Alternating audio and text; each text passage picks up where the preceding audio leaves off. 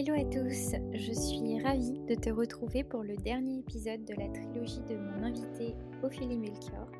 J'espère que les deux autres épisodes t'ont plu et qui t'ont permis de découvrir des rituels que tu ne connaissais peut-être pas. Aujourd'hui, on va se focaliser sur son témoignage en tant que mariée. Donc pour te faire un résumé, dans les deux autres épisodes, tu retrouveras toute la signification, le process, le lien qu'elle a avec le rituel euh, Blessing Way et le rituel Rebozo et puis dans quel contexte tu peux les réaliser, comment trouver une facilitatrice de ces rituels et le prix demandé. Pour celles qui ne me connaissent pas encore, euh, moi je m'appelle Emeline et je suis la fondatrice de Birds, un futur organisme d'événements bien-être pour les futurs mariés. Je te souhaite donc la bienvenue sur le podcast Une belle journée, le podcast du mariage, du bien-être et du sens. Je t'en dis pas plus sur le contenu du jour, mais euh, je suis certaine qu'il pourra t'aider à réaliser un mariage avec du sens et surtout qui vous ressemble à toi euh, et ton amoureux, amoureuse. Ophélie en parle à toute authenticité et c'est ce qui m'a beaucoup plu dans ce témoignage et c'est d'ailleurs pour cette raison que vraiment je souhaitais en faire un épisode à part entière euh, de l'épisode rituel. Alors c'est parti, on n'attend pas plus longtemps. Je te souhaite une très belle écoute le papa est hyper chouette aussi. Euh, on va y arriver. Mais oui. Et ben, justement, on va parler peut-être un peu plus de, votre mariage euh, d'il y a un an et demi maintenant. Euh, est-ce que tu peux nous dire peut-être l'ambiance de ton mariage que vous avez fait? Quand est-ce que c'était? La localisation pour nous mettre un petit, un petit contexte mmh, Avec plaisir. Quel beau souvenir. Mmh. alors, Mmh, c'était évidemment très particulier puisqu'on était des mariés, euh, des mariés en pleine pandémie. en fait, initialement, pour, euh, te raconter un peu, euh, la partie anecdotique, on devait se marier le 30 mai 2020. C'est la date qu'on avait, choisie, au tout début. alors il n'y avait pas de symbolique derrière cette date, c'est juste qu'on avait eu le coup de cœur pour un lieu, magique en Provence et quand on les a contactés, la seule date qui leur restait, c'était le 30 mai. Donc bon, bah, on a pris le 30 mai. Sauf qu'en 2020, euh, le 30 mai, eh bien, on n'était plus confinés, mais il y avait encore euh, cette fameuse limite des 100 km. Ouais. Oui, c'est vrai. Donc on n'a pas, voilà, on n'a pas attendu la fin du confinement pour euh, voilà, trouver un plan B. Euh, dès qu'on a été confiné, moi j'ai appelé, euh, j'ai appelé le lieu et puis j'ai demandé une nouvelle date. Et là, il me dit mais, mais en fait moi je suis complet, j'ai plus de date. Donc euh, il n'y avait plus aucune date en 2021, je crois. Ah oui, même en 2021, tu avais déjà plus de date. Ouais, en fait en 2021, il n'y avait plus de date. Et donc il nous proposait une date en semaine qui était, je sais plus, je crois même que c'était en 2021 initialement. Enfin, il y avait, au départ, ils ne proposaient pas encore de report en 2020 parce que la situation était tellement incertaine. Et donc, je commence un petit peu à. J'étais très zen jusqu'à présent. Je me souviens même que la veille du confinement, quand, quand on a eu les fameuses annonces aux infos, on ferme les bars, on ferme les restos à minuit, etc mes parents dînaient à la maison et je leur avais dit, bon, c'est pas grave, on décale en 2021. Enfin, j'étais hyper détente, vraiment euh, pas, pas de stress. Et quand je me suis rendu compte qu'en fait, on pouvait pas décaler comme on voulait en 2021, là, j'ai commencé un petit peu à paniquer. Et puis, en fait, tu sais, il y a cette expression qui est pas très belle, mais on dit parfois le malheur des uns fait le bonheur des autres. Et ce qui s'est passé, c'est que il y avait beaucoup d'étrangers qui louaient ce lieu qu'on avait choisi pour leur mariage et qui finalement, du coup, avec la situation sanitaire, avaient décidé de ne plus se marier en France. Et donc, une date s'est libérée le 12 septembre 2020. Et le propriétaire du lieu nous a rappelé tout de suite en nous disant, j'ai une date pour vous. Et, et moi, j'ai sauté de joie parce que j'adore cette période. Enfin, septembre, en plus, c'est le mois de mon anniversaire. je trouve que c'est trop bien. Tu rentres de vacances, tout le monde est trop beau, trop bronzé, tout reposé. C'est l'automne. Ah ouais, l'automne qui arrive, mais l'automne qui arrive et, et, les couleurs qui sont magnifiques. Il y a une lumière en septembre qui est juste magique. D'ailleurs, on a fait des photos avec un coucher de soleil qui était juste incroyable. Et puis, le premier truc auquel j'ai pensé, je m'en souviendrai toujours, c'est, ça sera la saison des dahlias. en fait, c'est ma fleur préférée et et c'est un point qu'on avait d'ailleurs abordé avec, avec ma fleuriste, au départ parce que mariage le 30 mai, je voulais des dahlias et elle me dit, «Mais tu veux des fleurs de saison?» et dahlia, en mai, c'est pas la saison. C'est la pivoine. C'est ça et moi je voulais pas des pivoines, moi je voulais des dahlias donc finalement finalement on s'est mariés le 12 septembre. Il y avait, une tonne de dahlias, c'était magique, c'était sublime. non, non, vraiment, donc voilà pour, pour la petite histoire, donc en Provence, on s'est mariés sous les platanes. On a pu dîner dehors, on a eu un temps magnifique, sous les lumières, magiques, qu'on avait installées, Tout s'est passé comme vous le souhaitiez? Alors tout s'est passé, en fait, pour être honnête, je crois qu'à la fin, on souhaitait plus grand chose. enfin, Ouais. c'est très bizarre à dire, mais, cette situation, elle nous a vraiment amenés à lâcher prise complètement. Vraiment. et quand on a été, voilà, on a été confinés, bon, on on fait partie des mariés chanceux qui ont pu, retrouver une date et en plus, dont le mariage a vraiment pu avoir lieu, à la seconde date, parce que je sais qu'il y a beaucoup de couples qui ont été terriblement malheureux et qui ont dû décaler, redécaler, dont le mariage, n'a peut-être même pas encore eu lieu. C'est terrible, mais je suis convaincue qu'il y a un sens à tout ça et qu'à la fin, quand ils pourront vraiment, vraiment se marier, ils se diront: «Mais oui, c'était cette date, c'était ce moment» et ils verront des symboles derrière, absolument magiques c'est un peu ce qui s'est passé pour nous. Donc on a perdu, une vingtaine d'invités, juste avant le mariage parce que, parce qu'à cause du covid, ils le sentaient pas et donc ils sont pas venus.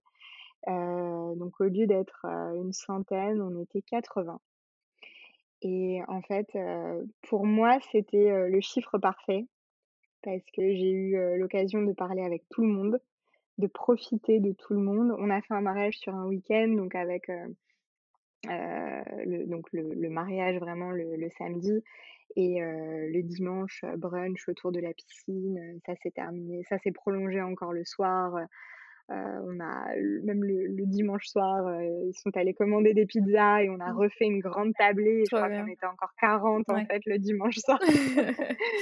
Personne voulait partir. Personne voulait partir exactement et puis, heu, le même le lundi, le mardi, heu, des amis de mes parents sont restés, donc on avait fini par rendre le lieu, mais mes parents avaient loué une autre maison à proximité qu'on appelait la base arrière. C'était le lieu dans lequel, heu, tout se préparait, Mmh heu, la confection des fleurs, le repassage des chemises, Mmh. Tout le et tout ce qui se passe en ouais, avant. Exactement, tout le off, Mmh. ouais, c'est ça et on a on a continué, heu, on a continué là-bas pendant 3 jours, enfin, c'était Ah absolument cool. incroyable, donc un super mariage. Après, c'est vrai que, comme je te disais, pendant le pendant toute cette période de confinement, en fait, on s'est on s'est b encore plus rapprochés avec mon chéri et et en fait, on s'est répété sans cesse que l'essentiel, c'était c'était pas ça.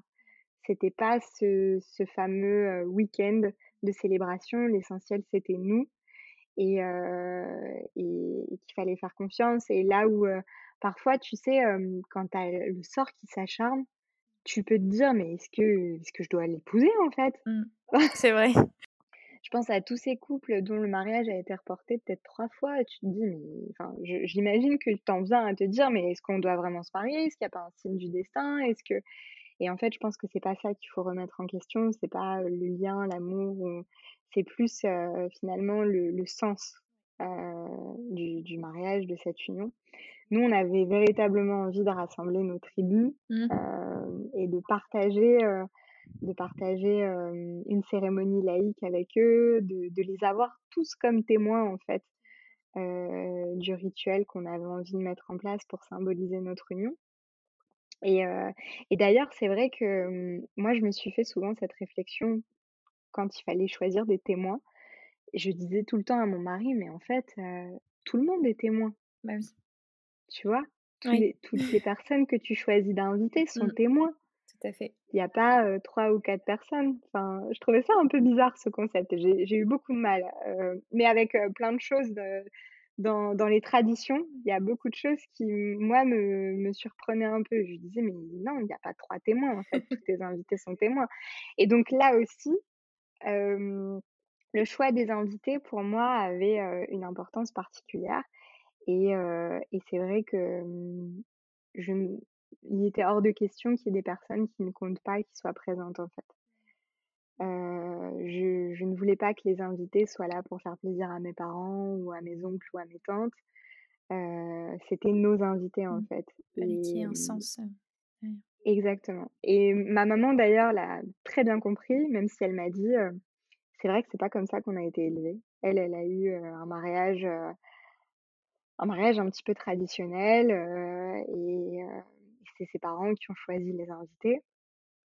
Et nous, en fait, on leur a expliqué que oui, on, avait une famille de, sang, entre guillemets, celle que nos parents, entre guillemets, avaient choisie pour nous, mais que nous aussi, on avait décidé de construire notre tribu, notre famille, et que bah oui, il y a des cousins et des cousines qui ont le même sang que moi, mais qui aujourd'hui ne font pas du tout partie de ma vie et donc n'ont rien à faire à mon mariage. Et il n'y a pas d'animosité derrière, tu vois? C'est c'est juste en fait c'est c'est juste naturel. C'est pas c'est pas un affront que de ne pas les inviter ou de ne pas vouloir leur présence à mon mariage. C'est juste qu'aujourd'hui ça fait pas sens. On fait pas partie on fait pas partie de la même famille en fait. Oui. Elle te connaît peut-être pas en plus, du coup. Exactement. Et, et en plus, donc on avait choisi de faire une cérémonie laïque avec un rituel symbolique.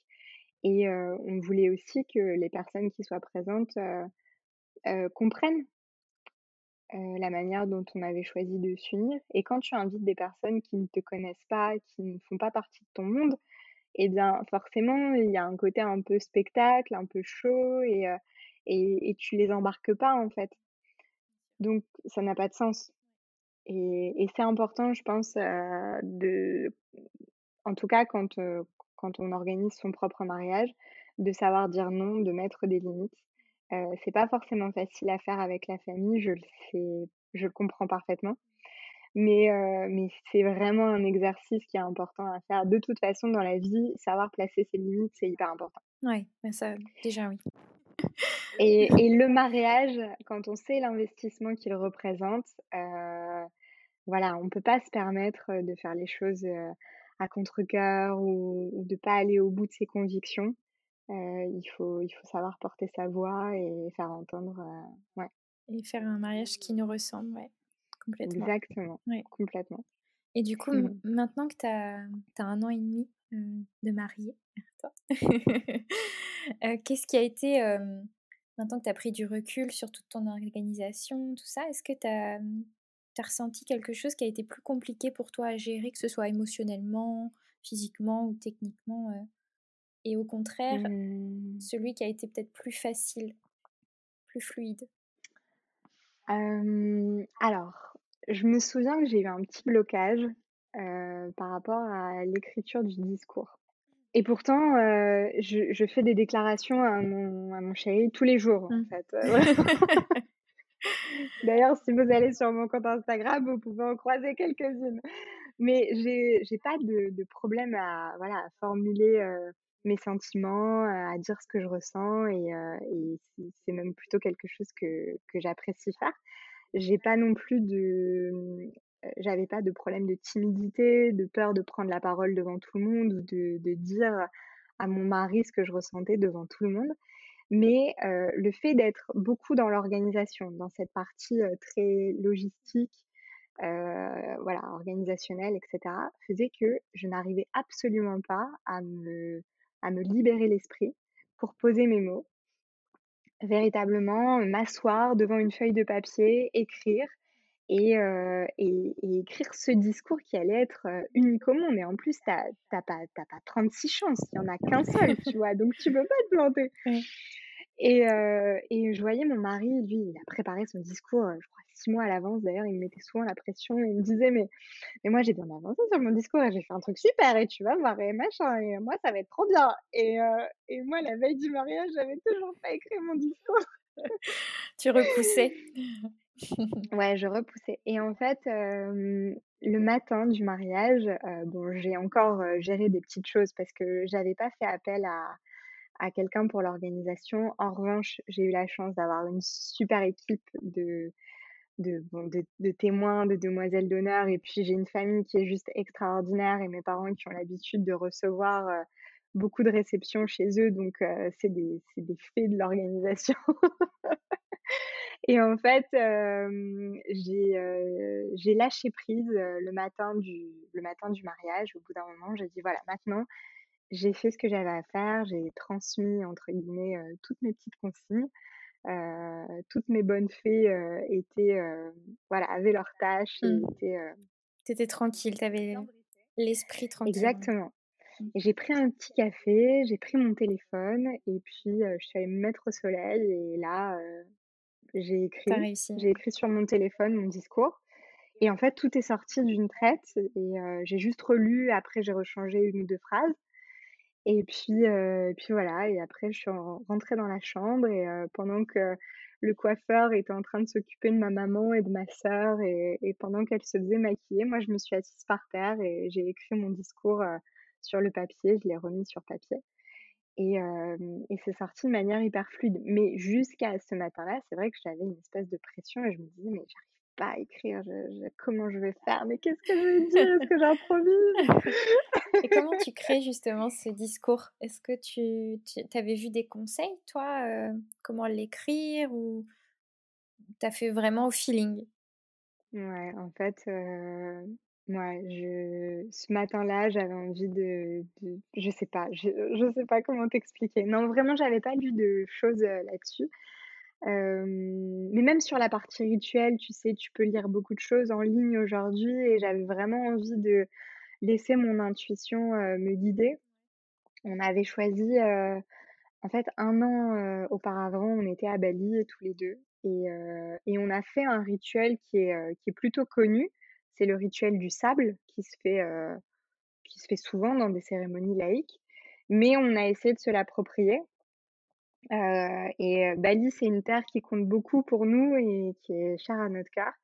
Et on avait ramassé, on avait ramassé en fait trois sables différents sur des plages qui, comptaient pour nous. Et, et, donc on avait chose qui, je crois, est complètement interdit. D'ailleurs, on n'a pas le droit de ramener du sable de l'étranger comme ça. Et on avait ramené des bouteilles en plastique, euh, des bouteilles d'eau avec euh, donc euh, trois sables différents. Et pendant notre cérémonie, on a mélangé donc nos sables. Et je me souviens encore des paroles de notre maître de cérémonie, donc qui est un de nos meilleurs amis, et qui avait dit qu'une fois mélangés, en fait, il serait impossible de dissocier ces sables et que c'était ça aussi qui symbolisait l'union. Et, et, ensuite, chacun de nos témoins est aussi venu verser du troisième sable. Donc, on avait tous les deux un sable différent, les témoins avaient un sable différent. Et donc, ils avaient des petites fioles qui sont venues verser pour symboliser aussi notre union. Et, et, à la fin, on a, on a conservé pardon, chacun deux fioles pour, c'était très important ça dans le mariage qu'on a créé tous les deux. C'est l'union certes, mais on voulait garder, une part de notre individualité, tu sais? on voulait vraiment, se promettre qu'on voilà, on respecterait toujours, l'unicité de l'autre et et sa personnalité, et qu'on serait jamais qu'un couple. On est une famille, on est, voilà, mais on on existe aussi individuellement et c'est quelque chose qui compte beaucoup pour nous dans le respect de de nos passions, de nos projets, de voilà, de De votre vie professionnelle, j'imagine, votre vie personnelle. Ouais, personnel, professionnel et et et donc on a gardé deux fioles chacun pour se souvenir de qui on était aussi, ouais. C'est très beau, un beau rituel ça. J'aime beaucoup ta vision, bah, justement d'un tu as un peu répondu à ma question fétiche du, podcast, c'est la vision d'un mariage qui a du sens. Tu, le, tu l'as déjà un peu, un peu dit là, parce que en fait, vous avez vraiment créé un mariage qui vous correspond à vous, qui ne correspond pas forcément aux traditions, mais vous avez vous, vous êtes réapproprié en fait tout ce côté, on va dire tradition, mais par rapport à vous, par rapport à qui vous êtes mmh. et, ce que vous vouliez faire de, du mariage. Donc je trouve ça vraiment hyper, hyper beau en fait de, mmh. de voir tout ça éclore. Et puis ça, je trouve que c'est un lien avec la cérémonie en fait que tu fais avec le Blessing Way où tu réappropries en fait les rituels par rapport à la, à la personne. bah là, tu as fait exactement la même chose en fait dans, ton, dans votre mariage en fait. Mmh. C'est beau. J'adore. C'est. Mmh. Ce, serait bah cool que plein d'autres futurs mariés puissent t'entendre sur ça parce que je pense qu'il y en a beaucoup qui se qui se disent faut que je suive c'est ça l'obligation on va dire et mais mmh. c'est marrant ce que tu dis ça me touche beaucoup déjà merci et puis en fait je réalise que moi, pendant des années, j'ai été de celles qui disaient non, je me marierai pas, ça me correspond pas, etc. Mais je pense que si je disais ça, c'est parce que culturellement, on me transmettait quelque chose qui n'était pas aligné avec qui j'étais, qui me correspondait pas.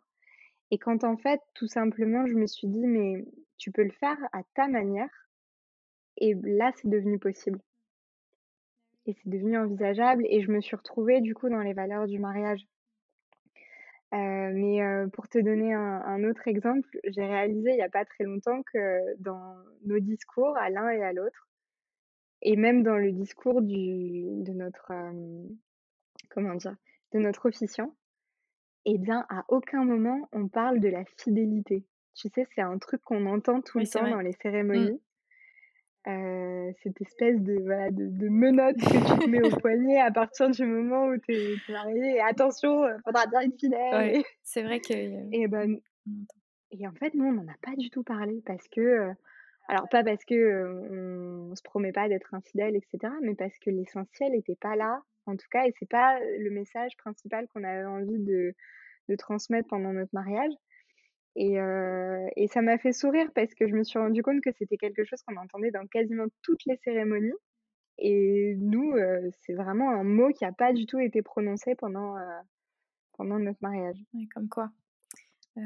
Vous, le savez que vous serez fidèle, on va dire, mais c'est il n'y a pas besoin de le dire forcément mettre le mot. Oui, voilà, on n'avait pas besoin de, de, taper entre guillemets ce coup de marteau sur la table. Attention. Attention. je, crois que, mon papa en a parlé quand même dans son discours. Il, m'a souhaité d'être une épouse fidèle. Euh. Mmh. je crois que, mais c'était à table, donc c'était pas pendant la cérémonie. Et puis, euh, puis voilà, encore une fois, c'est, je pense que c'était plus euh, un réflexe culturel quand il en a parlé plutôt que quelque chose de fondamentalement important. Mais bah, Quand on vous voit, on sait que ça, vous êtes amoureux, ça se, ça se sent. C'est, c'est trop mignon. Ah, c'est gentil. C'est gentil. Non, bah, en tout cas, merci beaucoup. Je ne sais pas si tu as envie de rajouter quelque chose par rapport à ton mariage, au rituel dont on a parlé. Mmh. Bah, on a parlé des fleurs et, et moi, j'ai fait un truc assez sympa après le mariage. Ça pourra peut-être inspirer certaines femmes. Alors, intuitivement, en fait, quand on a démonté les compositions, etc., en fait, on a créé un mandala à la fin de, la journée du dimanche. et on s'est retrouvés en cercle entre femmes. Alors, c'était pas c'était pas prémédité, on n'avait rien prévu et on s'est juste, avec les femmes qui étaient restées, celles qui étaient encore présentes, voilà, on a créé le mandala. Et puis on s'est retrouvés en cercle et on a partagé comme ça un moment tout ensemble. Et, c'était très beau ah, et, voilà, très touchant. Et, et ensuite, j'ai emporté les fleurs donc dans la fameuse maison qu'on appelait la Bazaria. Et, et j'ai pris un bain, en fait, un bain Ah, avec trop bien. toutes les fleurs du mariage. Ouais, trop beau. Et je trouve que il faut pas hésiter à faire ce genre de choses parce que souvent, en plus, c'est un budget qui est, qui est démesuré, le budget fleurs pour un clair. mariage et on a toujours un peu de peine quand on démonte les compositions. On se dit: «Mais où est-ce que ça va partir?» alors il y a toujours une tante ou une grand-mère qui veut faire un bouquet de fleurs séchées et qui le garde chez elle, mais heu, mais on peut aussi en fait, heu, se faire un un rituel comme ça, un un très beau moment après un mariage, Ouais, c'est ouais. clair. C'est un très, très une très, très bonne idée, je trouve. C'est, Mmh beau. c'est un moyen, Mmh. voilà, de donner une, une une autre vie aux fleurs, à toutes ces fleurs, ouais, Qui t'ont accompagné en plus durant cette journée, puis que tu déposes sur toi, en fait. Donc c'est ça c'est trop beau, et puis, très beau. et Mmh. puis ouais et puis la quantité de fleurs qu'il y a dans ce bain, tu Ouais. vois? Tu te dis: «Mais jamais dans ma vie je pourrais me refaire un bain comme ça, quoi». C'est clair, c'est clair. C'est unique, quoi. Donc non, franchement, c'est une très, très bonne Donc idée. Très, très bonne idée.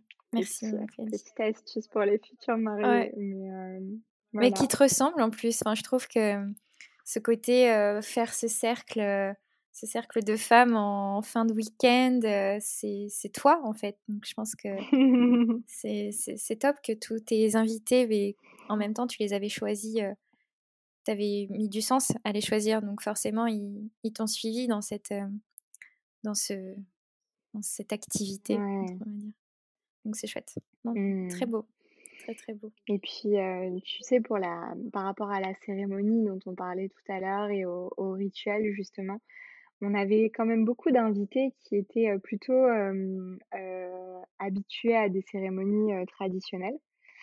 Et d'ailleurs notre maître de cérémonie, heu, Henrik, c'est quelqu'un qui est très catholique, lui s'est marié, il s'est marié à l'église, 1 semaine avant nous, ils font partie, ils font partie de, mmh, des scouts, donc il y avait des chants scouts et cetera et heu et dans nos invités, il y avait aussi des personnes, heu, plutôt de confession catholique et qui avaient l'habitude des mariages à l'église et qui nous ont dit: «Mais en fait, heu, merci, merci de nous avoir fait découvrir ça parce qu'on savait pas que c'était déjà on savait pas que c'était possible» et et en fait, ils ont aimé le fait de, ils ont été captivés en fait par, les discours qui étaient personnalisés, les chants, les voilà, les messages qui sont passés et qui, mmh, qui les ont davantage, heu, hem, qui qui parlaient davantage dans le sens où c'était pas forcément des discours,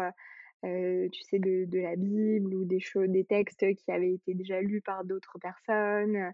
Là, tout était vraiment unique et personnalisé et donc ça a aussi été une belle découverte, pour les invités, donc il faut pas avoir peur, de de faire partager aussi son univers, heu, à ses invités et puis pas avoir peur vraiment de faire des choses qui nous ressemblent parce qu'il y a rien de y a rien de plus authentique et de plus de de plus concret.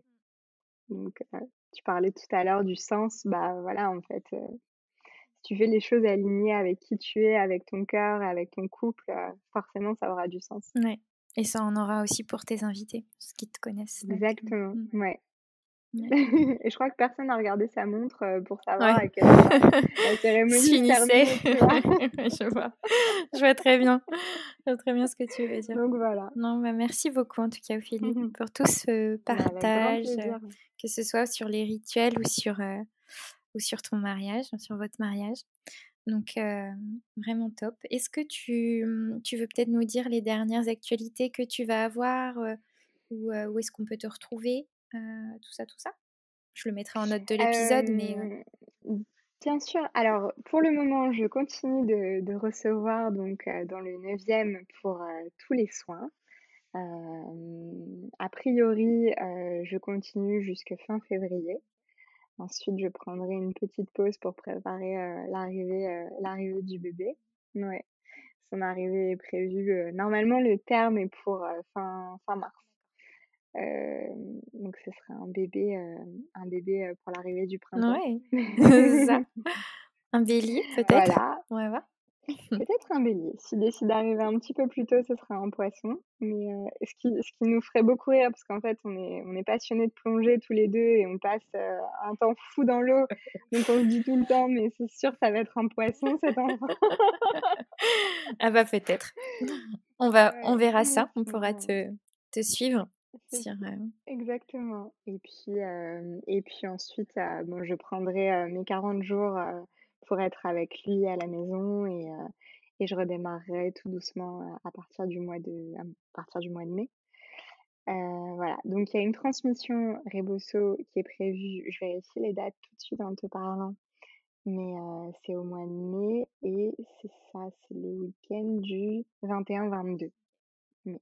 Donc ce sera à Paris dans le 9e. Ok, au centre élément, hein, il me semble. Euh, non, ce sera finalement ce sera dans le 9e. Ah, ce sera pas au centre élément et ce sera dans le 9e. Donc chez toi? Près de Saint-Georges. Ouais.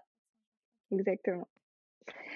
Euh, et puis et puis ensuite probablement des retraites pour l'été, mais on n'a pas encore fixé les dates. Mais il y aura des petites retraites pour l'été ou à minima pour la rentrée en septembre. Oui, comme tu avais fait la rentrée de, de septembre. Exactement. Ok, trop bien. Ouais. Eh ben, écoute, j'ai été ravie de te recevoir en tout cas. merci beaucoup. Merci beaucoup. Merci pour ce que tu fais, pour tous ces mariés que tu vas accompagner.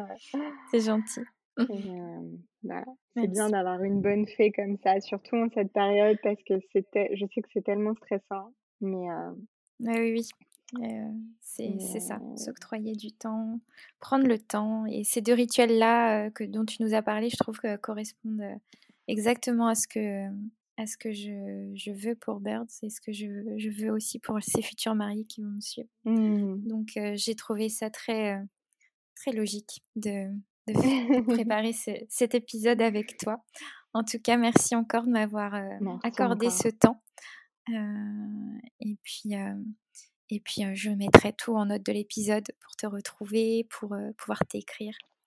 Et, bien et, bien sûr, si on a des questions, vous pouvez vous pouvez soit demander à Ophélie directement sur son Instagram ou, ou, sur le mien et je vous retransmettrai son Instagram avec plaisir.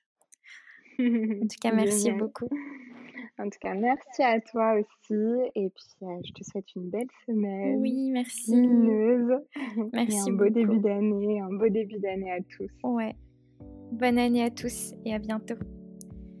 Et voilà, le dernier euh, de la trilogie d'épisodes d'Ophélie est terminé. Si tu m'écoutes encore, c'est que j'imagine euh, que l'épisode t'a plu. Je te remercie infiniment d'être resté jusqu'au bout et d'avoir pris le temps euh, de découvrir Ophélie, que ce soit pour son mariage ou les rituels qu'elle propose. Ça a été un vrai plaisir de pouvoir partager toute cette expérience, ses conseils. En tant que mariés sont à la hauteur de l'image d'Ophélie. C'est une personne très authentique et naturelle que j'ai découvert euh, grâce euh, à mon mi-temps dans la boutique euh, La Scénographe dans Paris 9. elle propose des ateliers au sein de cette boutique et tout ça pour te dire que tout est possible. laisse place à ton imagination pour créer le mariage dont tu rêves et qui te ressemble. J'aime bien cette expression qu'on peut retrouver de temps en temps, c'est que seule notre créativité est notre frein. Et c'est bien vrai en fait. Euh, vas-y, ose, ose imaginer, ose réaliser un mariage à la hauteur de la personne que tu es en fait. Euh, ose demander si tu en ressens l'appel de programmer un blessing way avec les femmes euh, invitées à ton mariage. Ose t'offrir un soin rebozo pour accueillir ce bel événement et ce beau passage d'une jeune femme à une femme. Enfin, on peut le, voir de cette façon, mais ça peut être d'une autre manière. En tout cas, ose euh, prendre du temps pour toi, euh, malgré toute cette euh, organisation qui peut être oppressante, pour justement profiter de ce, beau jour qui arrivera. Donc comme pour les deux autres épisodes, tu peux retrouver tous les liens nécessaires dans les notes. Et si tu as des questions ou si tu souhaites faire un retour sur cet épisode, tu peux m'écrire sur Instagram birds-evans. Je serai vraiment hyper heureuse de te lire et ça m'encouragera à continuer. Si ce n'est pas déjà fait, je t'invite aussi à t'abonner au podcast pour ne louper aucun épisode. Euh, je te souhaite une très belle journée et puis euh, rendez-vous dans deux semaines. À bientôt!